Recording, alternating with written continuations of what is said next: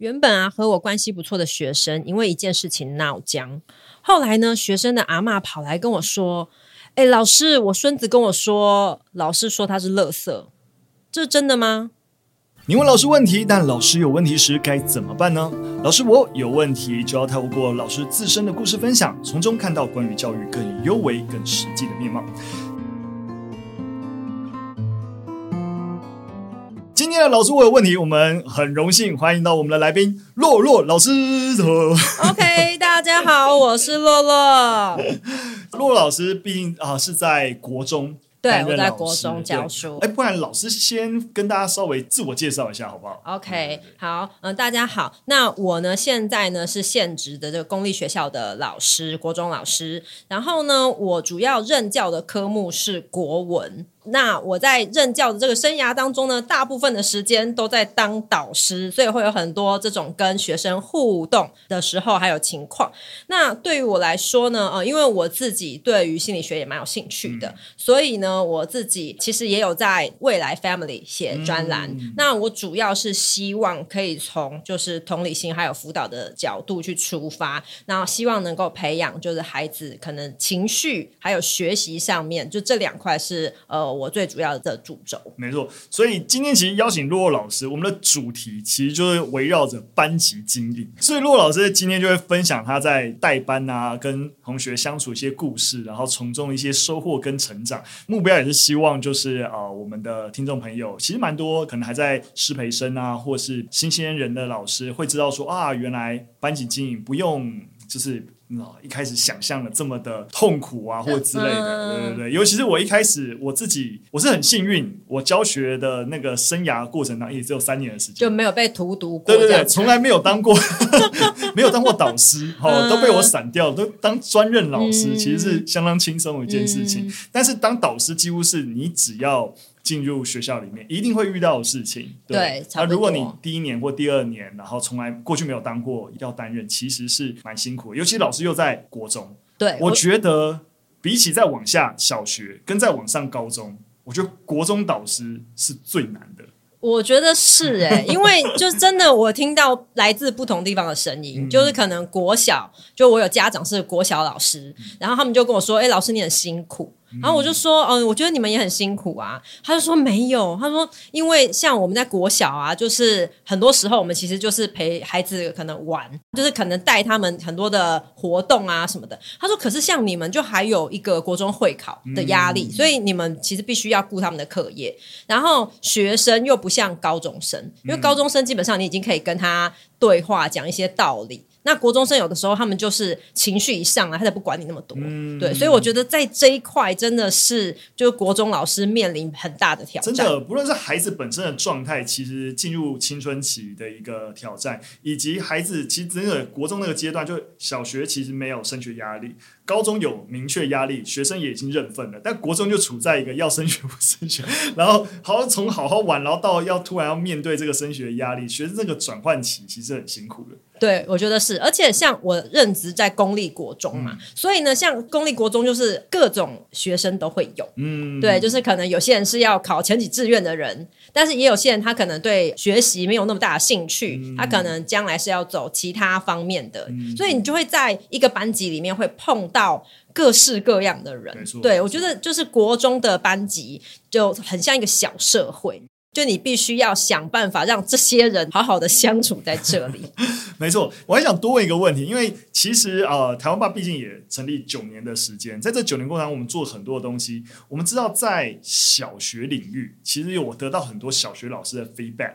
然后跟尤其小学高年级老师使用我们的教材跟影片，但是我们也知道在国中端好像也有一些老师使用，但不知道为什么我可能因为我们现阶段做蛮蛮多佛小孩子的那种教材之类，所以得到比较多小学老师的 feedback，但国中这一端我 feedback 就蛮少，所以有点不是那么清楚，就是洛老师在国中端普遍的氛围是怎么看待，例如说台湾吧提供的内容啊或者之类的。哦，因为我觉得台湾爸，就是给我的第一印象，就是，你不用太说好话哦。哎，我都已经 然后做好功课了。我我认真的要做，就是一个你知道使用者经验访谈。嗯，了解了解。因为我觉得国中端有一个比较大的问题，就是考试嘛，因为我们会有考试的进度，然后会有课程的压力，所以基本上老师们在赶课的时间比较多。嗯、对，所以我觉得他们额外要使用其他影片的时间，其实就是看各个老师。嗯对，那如果说他在呃上课之余，嗯，他如果没有那么多可能比较空出来的时间的话，嗯，我觉得他在使用影片上可能就会没有像小学老师来的这么频繁。嗯，了解，而且国中也还已经分科毕业比较明确。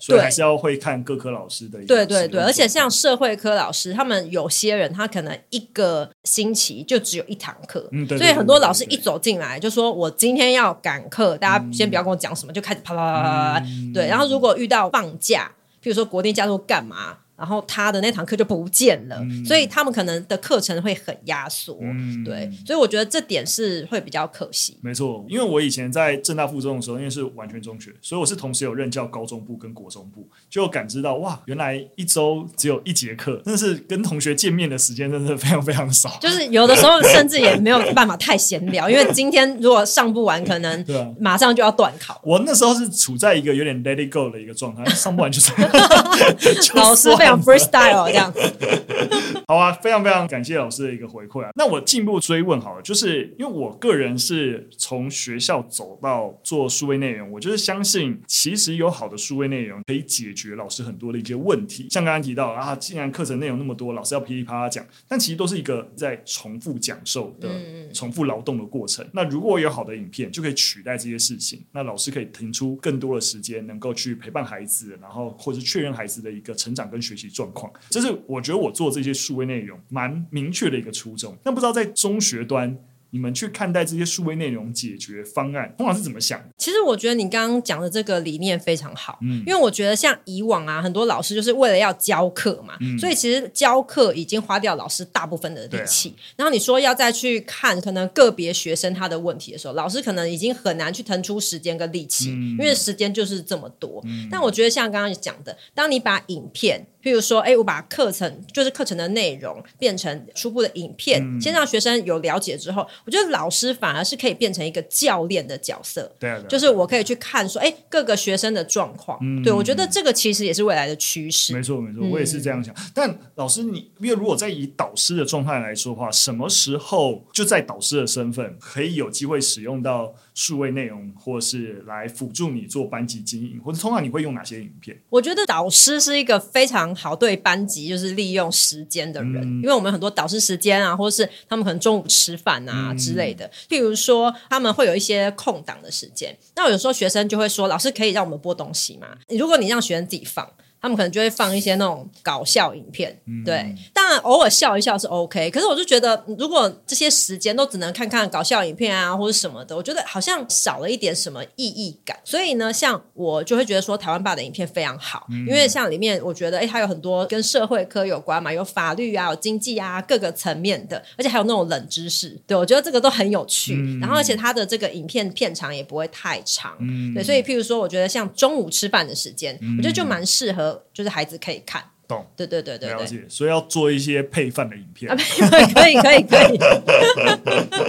切入正题啊，今天邀请洛洛老师来，不是来接洛洛老师的嘴，歌颂称赞一下台湾吧，不是这样，不是这样哈。我们主要任务其实还是希望洛洛老师来跟大家分享班级经营的东西。在这边也跟大家讲，其实因为洛洛老师把自己在国中任教的经历也有整理成新书啊，就是《国中三年最强父母求生指南》。那我想会取名《求生指南》，可以想象，因为像刚刚讲的，其实。你知道，洛老师任教的一个年段，真的是一个青春期的孩子，相处起来是最辛苦的，所以有些时候就是要。斗智也好，你知道，就是希望要总是要想一些方法面对不同的一个孩子，所以我想就顺着包含这本书里面可能谈到一些内容，然后跟求生的概念，那看洛老师有没有什么这样子的一个故事可以跟我们分享？哦、oh，OK，好，那其实讲到这个求生啊，像有些人就会问我说，为什么要叫求生指南？嗯，其实我觉得这个很有趣，就是因为求生它的那个字面上的意思就是求取生路。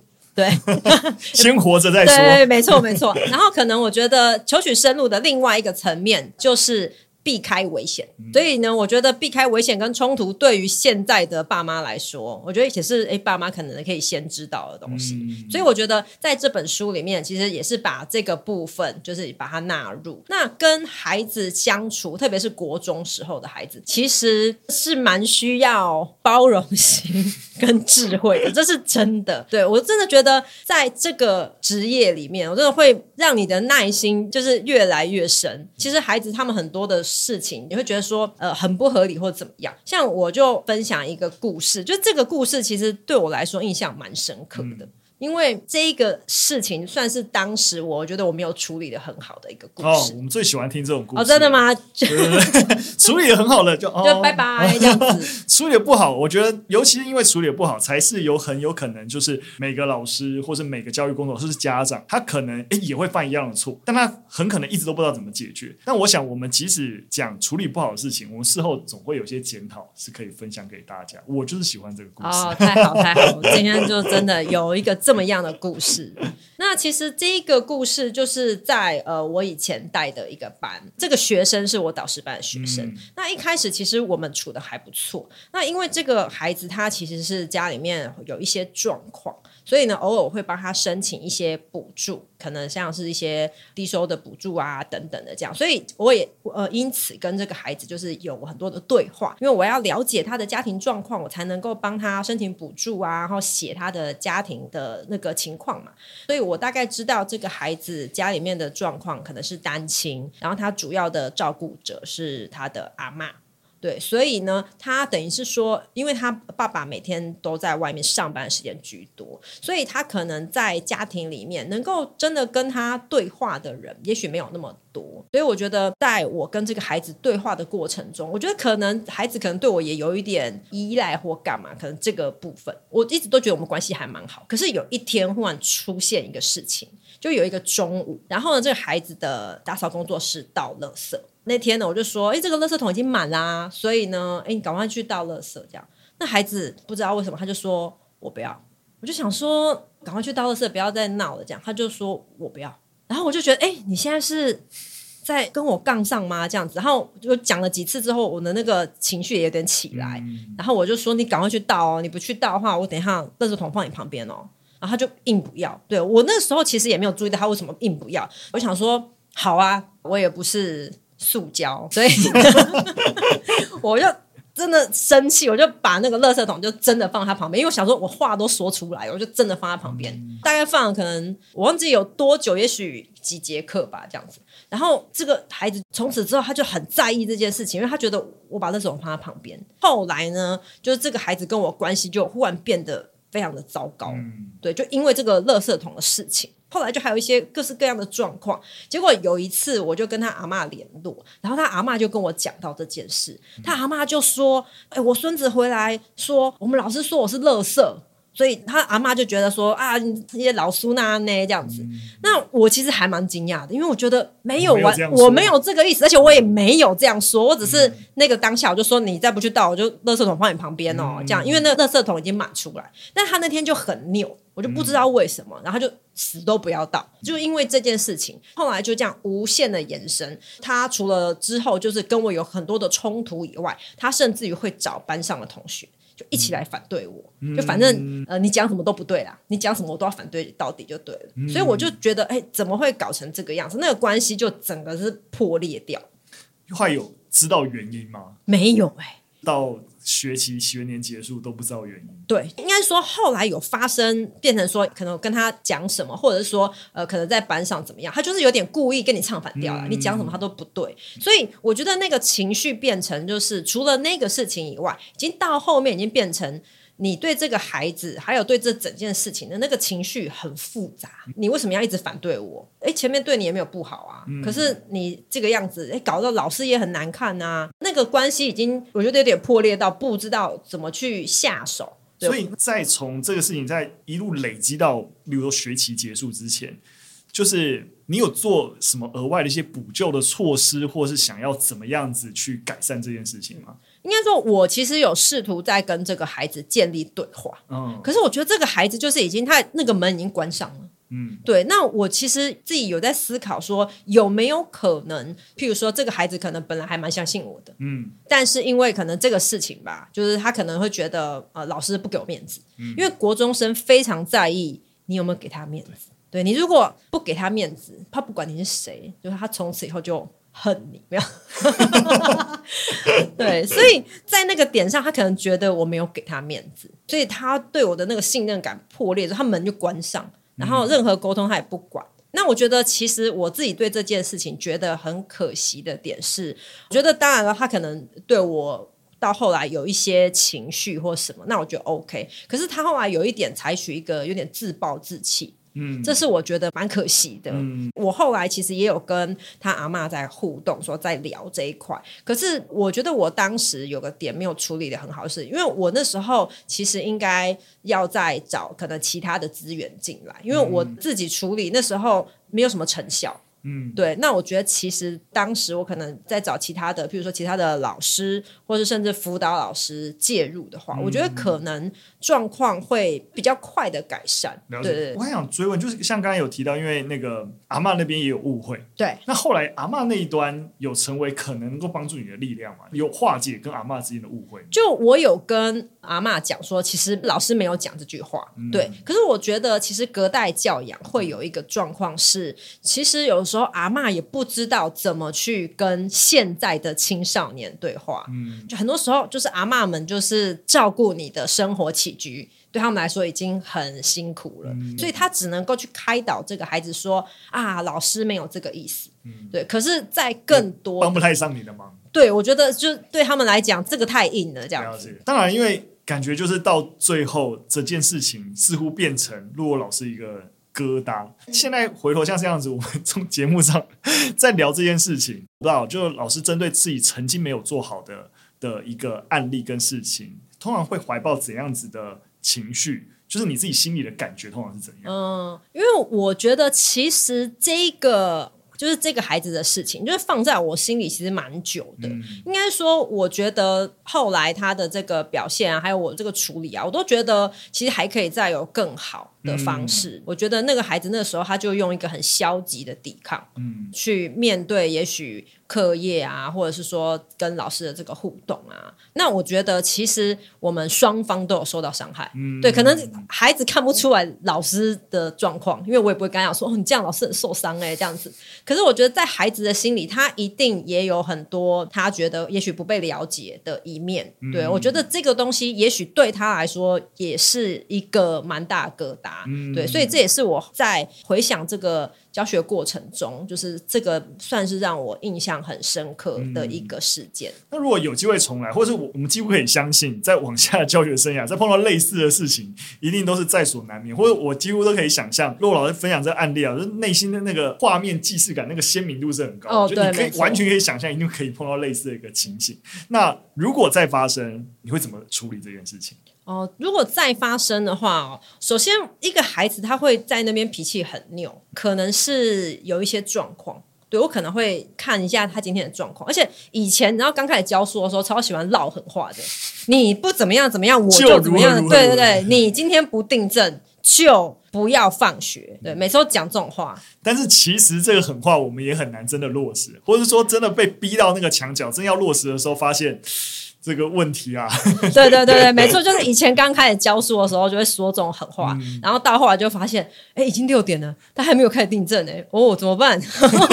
我要陪他继续。对对对对，就是就是让那个狠话妈妈打电话来，哎，老师到底他可不可以走？然后就啊，怎么办？我就说，嗯，那不然今天先放你走好了，这样，不然就是不然这个又弱掉了，对，没有办法收拾这样。后来就觉得，哦、呃，以后不要随便乱说狠话这样。嗯、首先第一个是，也不要这么常跟学生就是狠话来狠话去，这是第一个。嗯后来呢，还有再来就是，如果再碰到类似的状况，如果学生真的很拗的话，我会视情况而定。比如说那个垃圾真心立马要倒，那不然可以叫隔壁的小明去倒。哎，小明你先倒一下。这个同学如果他今天一直不要做这件事情，好，那他可能有什么状况？因为有时候孩子的状况你在外面其实你观察不出来。嗯、那他现在脾气那么拗，可能有什么事情？嗯、那我觉得在这个情绪的时候，你不要去跟他。硬碰硬，嗯，你就跟他硬碰硬，有的时候学生没有在管你那么多，他就直接跟你压起来。对，所以我觉得就先避开可能他现在情绪的风头，譬如事情的话，我们可以暂缓处理。或者是说，呃，我请别的同学去处理，在他情绪比较过了之后，我可能会请他过来，再跟他聊聊。诶，你那天是什么状况？那有的时候孩子可能就会告诉你说，哦，其实我那天怎么了？也许是可能前一天跟爸妈吵架，或者是其实我失恋了，或者是怎么样，就你才会知道说，哦，他那天到底在跟你拗什么。可是如果在那个当下，你就是跟他杠上，然后甚至不给他面子。他可能到后面他就也不会跟你讲那么多，因为他觉得你们就是不了解我啊，大家都不了解我这样子。我听到这边的一个感觉，似乎就是老师对于避免硬碰硬这件事情，几乎可以是一个我们在跟青春期孩子相处一个基本准则。我可以这样说吗？嗯，就是不论发生什么事情，对方一定有硬的时候，但只要我们硬对硬，通常不会有好下场。有可能硬碰硬有好下场的时候吗？硬碰硬哦。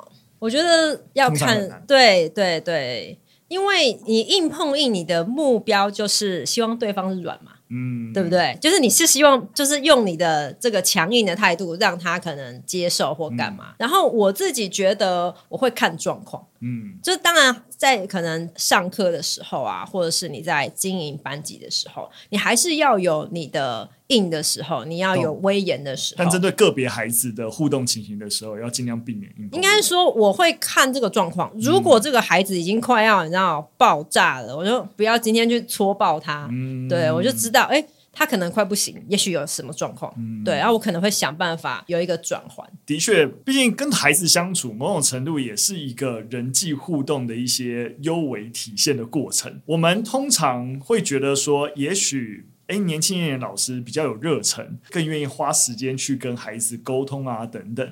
那这件事情似乎是不是不是这个样子的？反而有时候年轻老师要树立自己的威严啊，等等，反而比起。年纪比较大，老师更容易跟学生产生冲突，会这样吗？我觉得也会，但是我像你刚刚讲的，其实跟学生的互动真的是一个人际关系的一个体现。嗯、对，那我觉得像新老师大概会遇到两个问题。嗯、第一个问题是，其实新老师要跟学生打成一片是。比较容易的，因为他们可能会有共同的喜好，嗯、对，譬如说他们一样喜欢 BTS，、嗯、对，像我的同事，那他喜欢 BTS，他就可以跟学生就是一打聊，嗯、然后其他老师就那种比较资深的，就心想说。我连他们有几个人我都搞不清楚，你有搞清楚 BTS 有几个？没有，大家你也不能跟他们聊天。对对对对对，所以就是你没有办法跟很新的话题，对，或者他们在玩什么手游，就如果不知道的话，就是你跟他们在可能闲聊上面，这种共鸣性没有这么的高。对，我觉得这是新老师很快可以跟他们打成一片的一个好处。嗯、但是呢，新老师当然也会面临到另外一个状况，就是很多时候你会听到老老师们就会说，因为他看起来就是太像大姐姐，所以呢，你看学生都不怕他。嗯，对。那我觉得跟学生相处，我自己其实也摸索了很久，就是关于这个怕不怕这件事，到底要不要让学生怕你？嗯，对对对。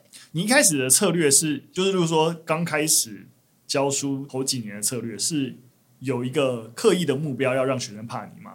哦，有哎、欸，是明确有的。有，因为我那时候刚好带一个班，其实那个班算是里面有一些家长，他们就是很期待，就是来一个你知道很有威严的老师，就偏偏嗯。怎么来一个新老师？嗯、所以我可以明确的知道家长是有期待的。嗯、然后其他的同事当然也很好心，就会跟你讲就说：“哎呀，你要对他们凶一点啦，不然的话他们就会骑到头上干嘛？”嗯、所以我那时候刻意想要让自己变得很有威严，因为我觉得这个很有威严这件事情，其实有一点像是后面隐含的是你有没有。办法把这个班级管好，然后再往后面一层，就是你有没有这个能力把这件事情做好。嗯，所以我那个时候呢，我就还特别做了一件事情，就是呢，我去配了一副那个动漫里面那种老师的眼镜，哦，那种上面尖尖的这样子，尖上，对对对，没错没错。就每次可以推眼镜，这样看起来很尖酸刻薄样子。我有一天就是在整理自己东西的时候，看到那副眼镜，我就心想：我怎么曾经配过这么老气的眼镜？我自己都不知道。就是为了要让别人看起来，就是以前最怕家长看到你第一句话说。哎、欸，老师你看起来很年轻哎，嗯、教书几年？现在。最喜欢听到家长跟我说：“老师，你看起来年轻哎！哇，没想到那么年轻，我超开心的，真的。”不过罗老师，你提到一个，我觉得我们总希望就是说，或是透过我们的分享，可以让新进老师可以少走一点冤枉路。但是，就以刚刚听起来这个困境，似乎好像是一个有点难避免的困境，因为你就会受到家长的质疑。那你受到家长或是同才一些质疑的时候，你得必须快速的抓住一些表象的东西，来让自己能够 defend 这件事情。但似乎这个表象的东西要抓住的时候，又会跟实际上面在班级经营的时候产生冲突。这个困境要如何化解啊？这个有点算是阶段性的状况。嗯、其实应该是说，我觉得每个人都会经历，嗯、只是有些人可能很快速的度过，对，很快速的度过这样。那有些人可能就在。某些地方会卡关，嗯，因为我觉得像刚刚所讲的，就也像我自己的经验嘛，我那个时候就很快的会经历到其他老师也在看你，嗯，然后家长也在看你，你就觉得哎，每个人好像都在等着，哎，看你会做出什么成绩。嗯，我觉得那个压力，一方面从外界来的，然后二方面从自己给自己的，嗯，所以我觉得那个压力性其实是会蛮大的。嗯，那我觉得其实呃，新老师其实他们可能一方面。很快的可以跟学生打成一片，但是另外一个方面就是在于管教上，每个人就会开始要去拿捏那个尺度。嗯、对，我觉得这个东西真的是每个人可以去呃思考，就是你应该要有一个核心的价值，是你觉得没有办法被影响的，或是被打破的。了解，如果建立威严，在新老师而言是很快速可以，哎，好像表象上 handle 住班级。如果你 handle 得住，你其实自己也会有成就感，是一个很好的循环。但遇到类似很可能硬碰硬的情形的时候，对于老师跟学生而言都是一个伤害。回到班级这件事情，老师在对待班级中还是需要有一些方法，或是能够。把班级管好，建立成就感。那陆老师有没有办法建议一些其他的可能的做法吗？之类的，其实一定会有一些撞墙期，这个撞墙期能够 短暂一点。嗯，我觉得其实刚刚雨辰讲的很好，就是一开始其实新的老师碰到一个班级的时候，嗯、他一定是会先建立规矩，对，因为你一定要有一个很明确的规矩规范。你才能够让学生哦很知道说，哎，我什么时候该怎么样？嗯、对，那我觉得第一个当然建立规矩是必须的。再来呢，我觉得那个建立关系这件事情，有的时候建立规矩跟建立关系，对于新老师来讲，他们会很难的拿捏。这也就是你刚刚问到的问题嘛。嗯、对，所以如果这两个东西你要先的话，我会建议先建立你的规矩，先建立你的规章，嗯、让所有的事情上一个轨道。之后，那你可以在譬如说营造一些活动啊，去建立你们之间这种彼此互相了解，或者是说可以让你们有更进一步接触，或者是你更了解这个孩子的状况。嗯、那我觉得这样子的阶段，这样顺序下来，我觉得对新老师来讲，应该算是会比较好。讲到这边，我其实也想到，其实一开始骆老师有分享，就是在面对求学，尤其是国中阶段有会考这件事情，你可以感知到学生的状态，或是面对学业的态度开始产生落差。毕竟跟小学那个大家反正都可以玩在一起，也只需要玩就好，有很显著的落差。但是通常我们都可以知道，老师能够当老师，通常都是在过去的学习。表现里面通常应该是蛮好的，嗯，才会当老师。在这样的老师去面对有不同对于学业不同态度的一个孩子，会不会遇到什么样的一个困境啊？例如说，我直觉理解是是对于同理其他孩子难度啊比较高，还是老师对自己的期待因此而有哪些误区啊，或是迷思啊等等？是老师你觉得可能会遇到的？刚刚雨辰这个问题很好，因为其实呢，我觉得当老师的人真的是大部分在求学生活中基本上都算。算是非常自律的人，乖乖牌都是乖乖牌啊，差不多。对，那种什么热血教师啊，那种流氓教师，那个还是比较少数的。大部分其实都是乖乖牌，这样一路上来。所以，其实我觉得有的时候你在看到可能各种不同家庭状况，或者是说各种不同学习态度啊、学习情况的孩子，你能不能够去接纳他们？我觉得这个其实蛮有趣的。为什么我这样讲？是因为有的时候我觉得在自己当老师的这个过程中，我其实有去反思这这件事情。以前我刚开始当老师的时候，我是很看不惯那个学生，就是不知道在干嘛的。不知道干嘛是就是他有空，但是他不知道在干嘛。就是譬如说，他可能趴在那里发呆，嗯，然后你问他说，欸、很常看到啊，真的 对，就是他趴在那里发呆，我就觉得说你要 do something 啊，OK，就是赶快把什么书拿出来写啊，什么的这样，就是把功课拿出来写，把书拿出来读啊，就是你一定要做一个什么事情，你就会觉得说，哎、欸，他们应该要这个样子。有时候你会没有去衡量到，也许每个孩子的状况不一样。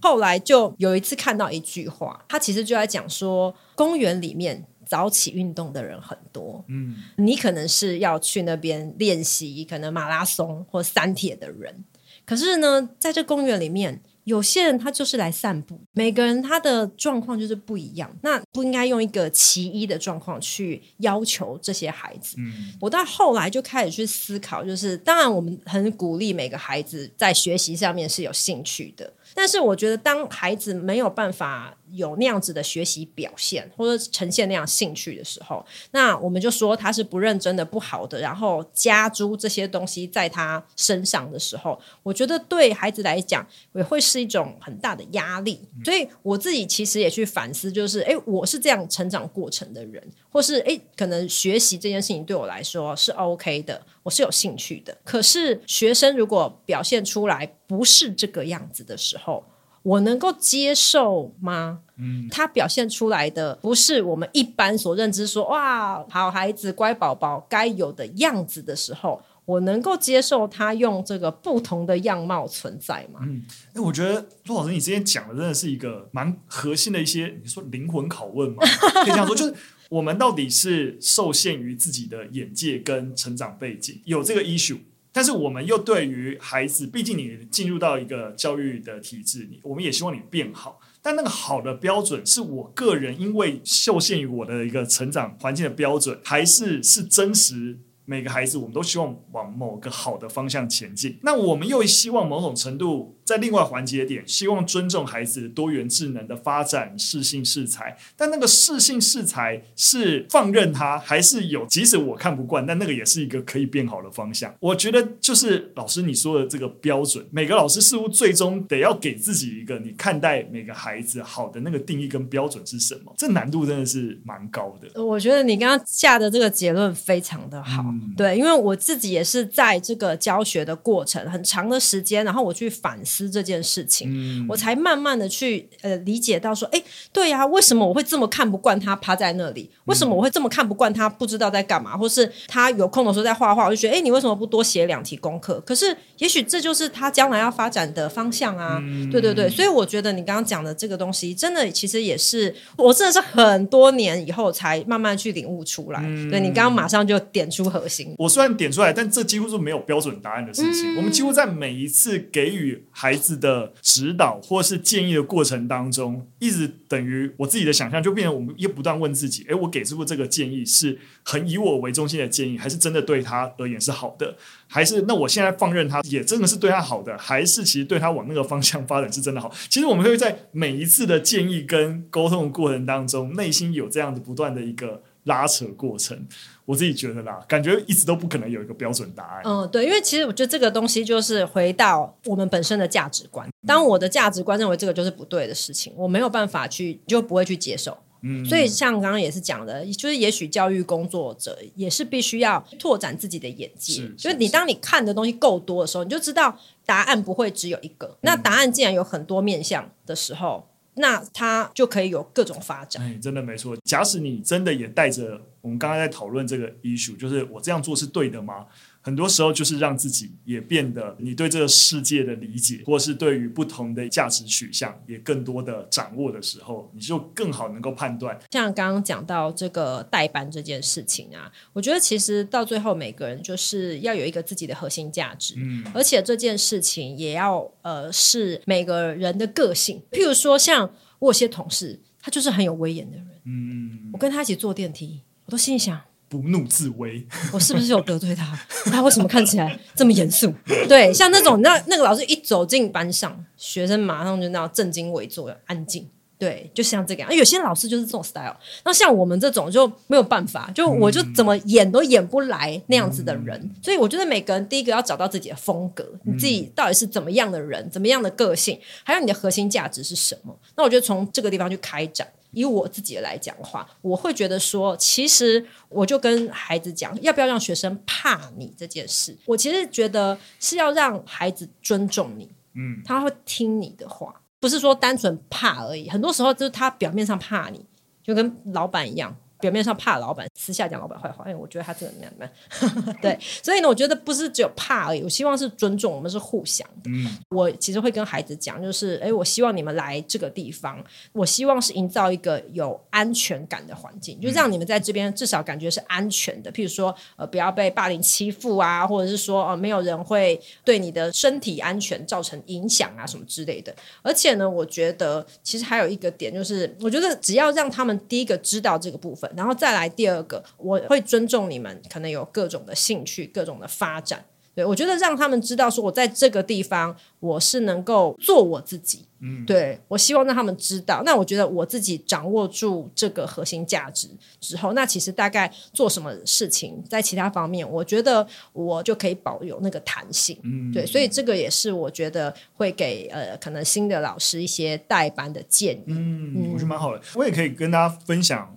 我虽然没有到代班，嗯，但的确，即使是科任老师，都还是得跟大家建立规则。而的确，像刚才洛老师讲的也是，我们一开始就要先建立规则。而很多时候，规则就体现了你的价值。像我自己的规则，就是只要班上第一节课一定就先讲规则，就基本几条，就是其实我不在意你有没有上历史课。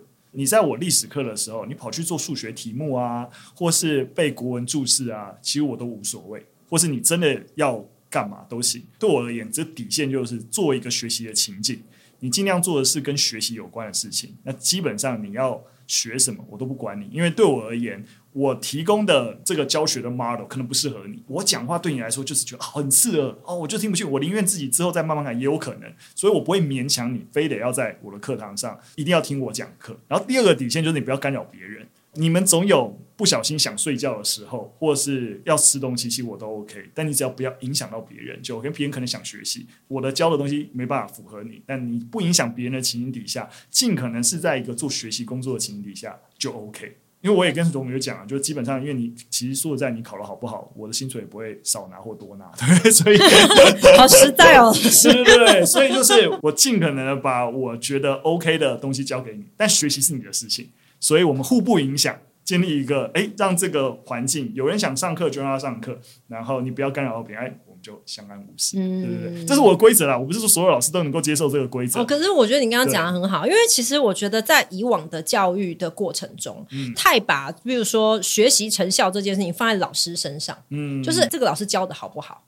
可是其实我觉得有一个点是，其实学习的主体不是应该是学生的本身吗？嗯、对啊。就是学生本身他想要怎么样的学习，或是他怎么去学习这件事情，我觉得其实是在过往的教育里面，呃，很少告诉孩子的。嗯，对，就会变成说，哎，反正我给你这些东西，就赶快喂你，你赶快吃下去吧，这样子。那可是这些东西到底吃下去对他来说有什么好处或干嘛？就我们很少去思考，就是学习的目的跟学习的意义到底是什么。嗯，我第二年教书的时候，就发现一个很明确的事实，就是因为我们教历史。对不对？所以我们一次会教八九个班级，有时候多会教十个班级，嗯、所以你有很大的样本数可以去比较。嗯、尤其我第二年在比较，就是一个年级有二十几个班级，你会发现那个段考结束之后，就是那个全校排名前三名的班级有我的份，但后面三名的班级也有我的份，就是因为我教了八九个班级，但我明明都同样的教法，嗯、所以我发现其实同学就以整个班级而言，考得好不好，其实跟班级的读书风气有关系，嗯、跟你教的好不好一点关系都没有，嗯、就是这个班级的读书风气好，就是有一个大家好像会彼此影响那个氛围。嗯、其实他们整个那个班级的那个同才之间互相影响的一个学习氛围，才是更加重要的。嗯、老师怎么教你讲破喉咙，或是你不怎么讲，其实对于最终的那个结果而言，就还好。嗯，对对对对，真的真的。其实呢，就我不确定将来会不会还会有人要跟我杠上。对，但是呢，就是这在面临这个状况的时候，我觉得也是因为这些经验嘛，所以我大概会有更多的方式去因应。对，所以我也在学习更多的沟通方式，还有一些辅导的技巧。那就像我书里面有讲到一句话，就是关于人都没有唯一的正解，嗯、所以可能今天我用在 A 孩子身上的方法，可能今天用在 B 孩子身上，可能不是那么的灵光。就是每一个孩子，他们其实都克制化，嗯，对，都要用不同的方式去对待他们。对对对对，那所以我觉得也是在这些各式各样的经验中，然后不断的去修正，然后让我们更快就是知道面临一个状况怎么反应。嗯，对对对，我觉得老师讲很好，概念上就是因为我们重点是要避免杠上，会杠上就是因为只有一个方法跟一个工具。然后当这个工具不能适用，但你就是只有这个时候，那迟早会杠上。哦，对。当你的工具越多的时候，你就自然知道，哎，这个学生，哦，我可以用这个方法，这个方法，知道吗。所以有求生指南嘛，就你要能够面对不同情境，做出不同的。没错，没错，没错，避开危险跟冲突，这大家都非常需要的。没错，没错，没错。所以我想讲到这边，我们就可以收尾一下。毕竟洛洛老师来啊，所以我们还是要帮忙介绍一下洛洛老师的新书。虽然说是针对父母啦，但我想针对新老师而言。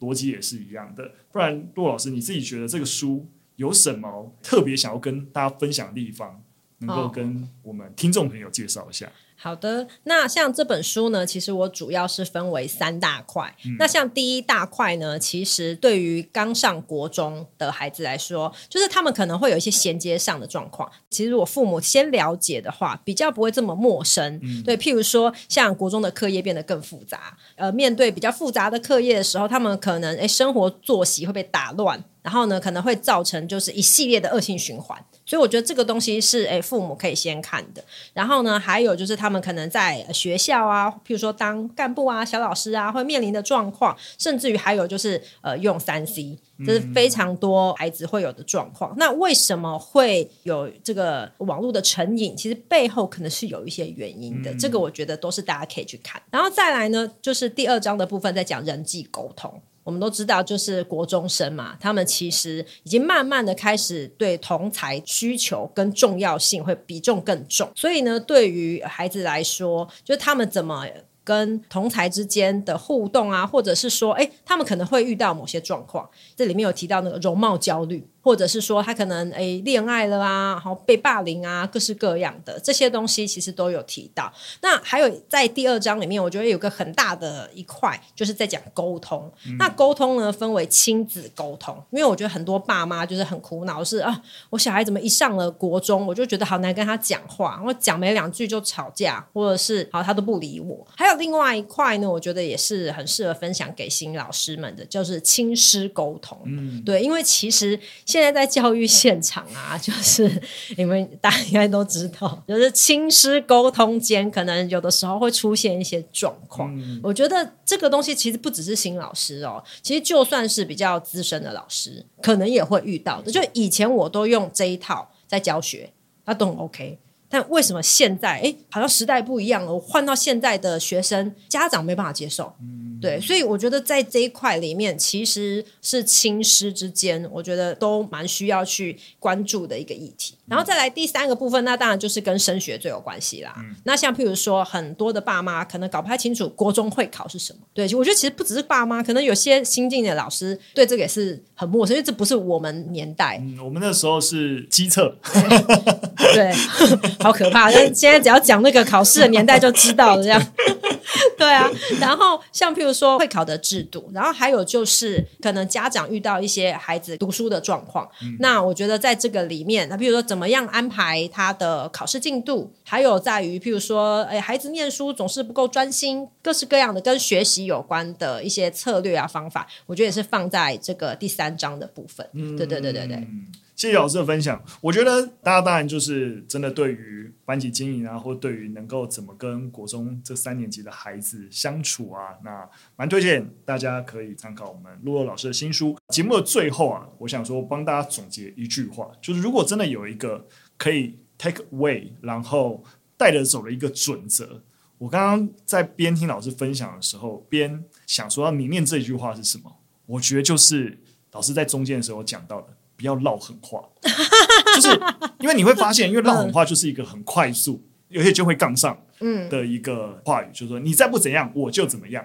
所以你如果先把不要唠狠话作为你面对学生的准则的时候，你自然就啊，这这我我。你知道，你就封印这个方法，你封印方法，你就发现你一定要找其他的方法来解决问题，那你就有这个动机。当你发现唠狠话是你觉得可以做的事情的时候，你就很轻易的做出这个选择，然后你就不会再去选择其他方法了。我想，如果所有的老师，如果这集对大家有些帮助的话，我想我们就可以先从不要唠狠话。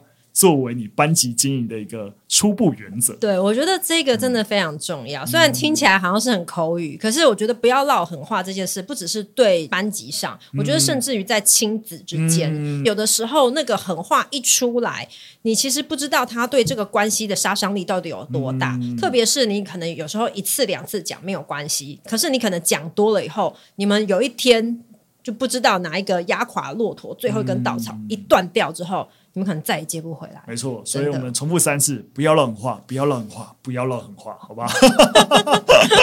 希望这集的分享能够对大家有些帮助。那想了解洛洛老师更多，如果你不唠狠话，然后还有什么其他的一个生存指南啊？就是看看洛洛老师的新书《国中三年最强父母求生指南》。